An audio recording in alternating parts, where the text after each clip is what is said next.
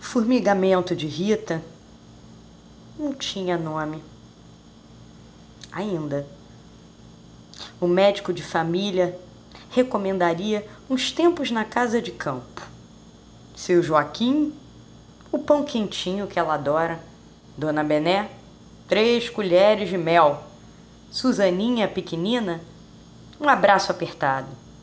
Já a gata Graça passou a pata de leve em seu pé. Tudo se resolve com um bocado de paciência, minha filha. Frase da tia de criação, tia Dulce. Rita foi passear na praça em plena semana de trabalho. Disse que tinha um encontro com os pássaros. Seu lacânio, do sebo onde tinha conta, não se aguentou quieto. Formigamento, minha filha, só passa quando a gente dá nome para ele.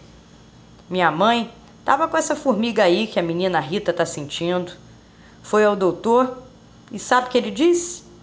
Que ela não tinha nada. Daí ela arrumou para casa e só passou quando ela tropeçou. Soprou Humberto, o pipoqueiro da praça 29 anos. Como é que é? indagou Rita. Verdade verdadeira, Ritinha. Mamãe foi tropeçar perto da calçada onde o moço passava. Esse moço ajudou a levantar e quando ela percebeu, formigamento passou. E foi aí que ela descobriu quem era a formiga. Era a tal da desesperança que bate na gente.